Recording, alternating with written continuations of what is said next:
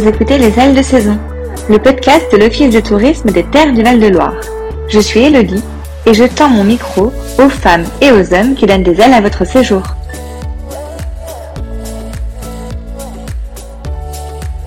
Yann de Rovien, propriétaire du château de Guissot-sur-Mauve. Situé en Petite Beauce, le château de Guissot-sur-Mauve est un édifice millénaire dont la construction remonte vers le Xe siècle. Il est un véritable témoin de l'histoire.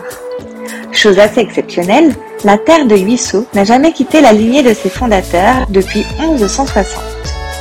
Aujourd'hui, Yann et Catherine de Robien continuent à entretenir et à faire vivre cet héritage familial. Depuis trois ans, ils partagent avec le public ce fabuleux patrimoine. La cour et le parc du château sont ouverts aux visiteurs durant la saison estivale. Je vous propose dès à présent de découvrir le château de Huisseau-sur-Mauve et sa riche histoire. Très bonne écoute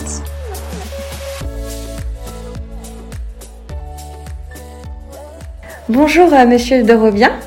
Euh, vous êtes propriétaire du château de Huisseau-sur-Mauve, qui est un château très ancien et qui a la particularité d'être resté dans la même famille, dans la même lignée, depuis le milieu du XIIe siècle. Donc il y a des choses à dire, je pense. Euh, pour commencer, est-ce que vous pouvez nous présenter dans les grandes lignes le château de Huisseau-sur-Mauve? Oui, bonjour tout d'abord. Euh, le château de Huisseau-sur-Mauve, en effet, euh, est dans la même famille depuis 1160. À l'époque, c'était Élie Boyau qui en était propriétaire, c'est une famille de, Chartres. Et donc, il arrive ici, il, trouve, un, fortin en bois, et euh, voilà, un peu plus tard, au XIIIe, va être construit donc un château en pierre, sur un plan assez classique du château féodal, avec donc quatre tours, un corps de logis, et puis un mur d'enceinte pour protéger euh, l'ensemble, sachant que euh, l'ancienne église également faisait partie du système euh, défensif. Guerre de Cent Ans, Jeanne d'Arc donc passe ici en 1429, le 18 juin. Ah oui, donc elle est, elle s'est rendue euh, au château de, voilà. de Lissot. Alors, le château appartenait à l'époque au, au La Ferté. Il était compagnon de, de Dunois et de Jeanne d'Arc, et euh, en effet, après avoir libéré Main Beaugency, euh, Jeanne d'Arc donc est partie vers euh, Patay, Oui. bataille de Patay, et donc en effet est passé, euh, est passé ici. C'est un cugnac qui sera propriétaire au moment des guerres de religion, qui ont été extrêmement des- destructrices hein, dans le, dans le département. Et donc à ce moment-là, ben, le château va être passablement détruit. Une tour va brûler, une autre tour va être très abîmée. Et donc euh, voilà, le château va sortir de ces guerres de religion euh, passablement détruit. Oui, d'accord. Voilà. Donc on imagine assez bien qu'il a été ensuite euh, moins habité.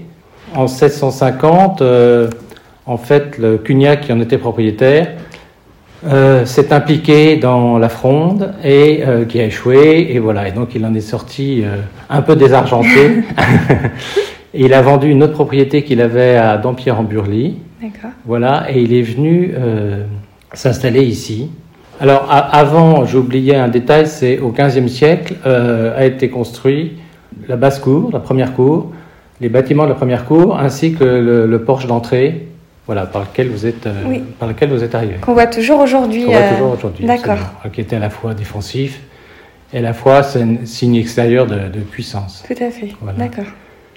Donc je reviens à notre, euh, à notre Cugnac, euh, voilà, ruiné par la fronde, qui donc vient, arrive ici, qui trouve une maison euh, passablement abîmée, et c'est lui qui va faire les grands travaux euh, qu'on voit et qui donne l'aspect actuel à Château tel qu'on peut le découvrir aujourd'hui.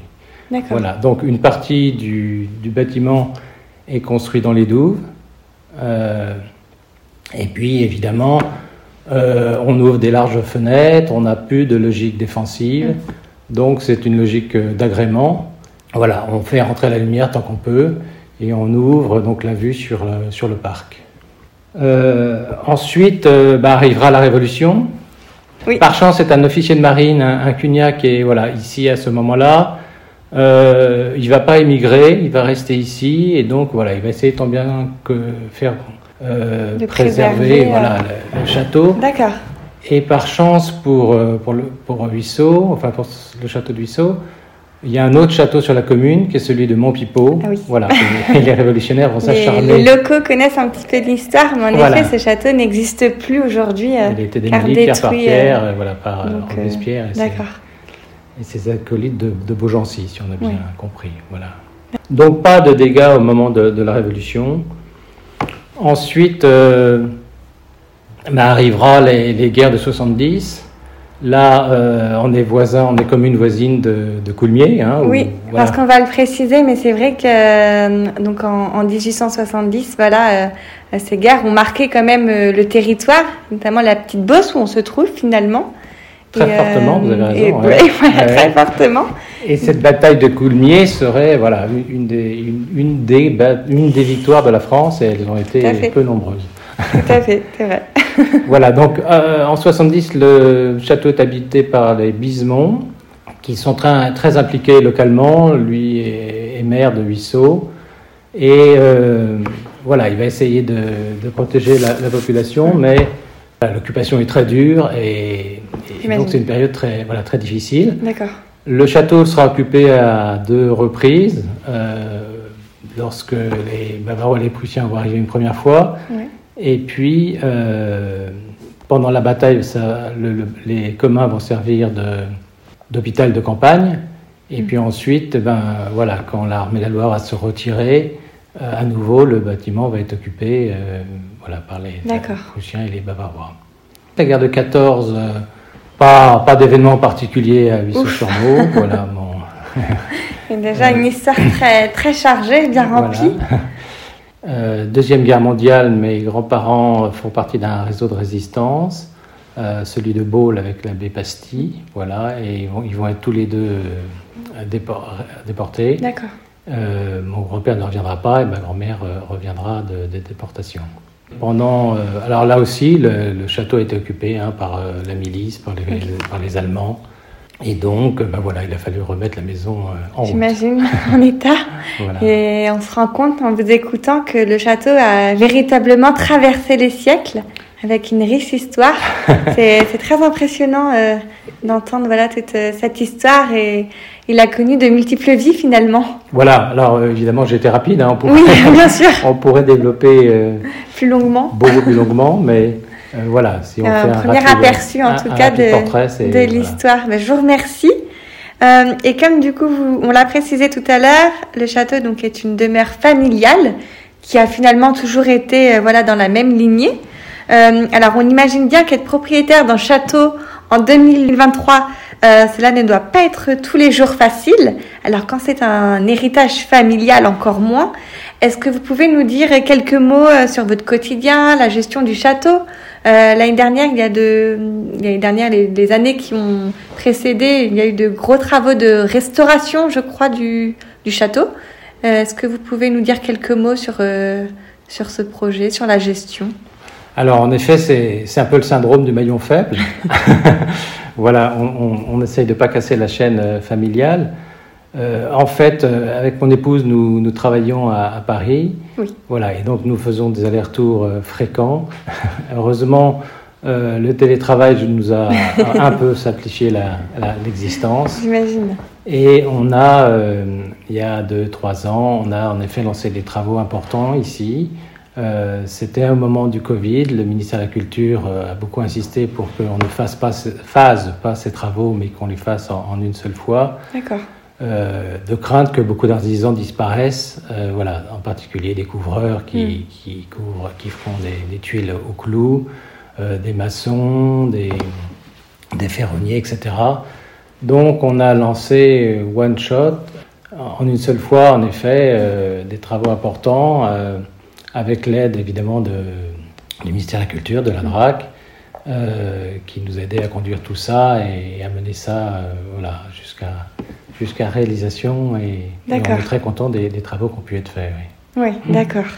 Et euh, donc justement, euh, pour la troisième année consécutive, vous ouvrez euh, le parc du château aux visiteurs. Donc il va être ouvert voilà pratiquement tout l'été. On en reparlera tout à l'heure. Est-ce que vous pouvez nous parler de ce projet d'ouverture au public? Pourquoi avoir fait le choix d'ouvrir le parc? Alors en fait, euh, beaucoup de gens passent la tête euh, sous le porche et, et voient donc euh, cette première cour qui était, une, qui était à l'origine une basse cour. Oui. hein. On y accumulait les- des réserves en cas, de, voilà, en cas de siège et on gérait les fermes à partir de cette basse cour. Au moment de la Révolution, il y a eu un projet justement de faire une percée à travers le parc, voilà, qui paraissait plus élégante et avec, euh, en fait, ce sont des gabarits qui ont été mis en place que vous voyez donc en, en face du silo quand vous allez sur euh, Saint, sur Saint-Y, Mhm. sur Chingy, pardon. Et, et donc, euh, c'était un projet voilà, qui avait été imaginé à cette époque et qui, à cause de la Révolution, voilà, a été stoppé net.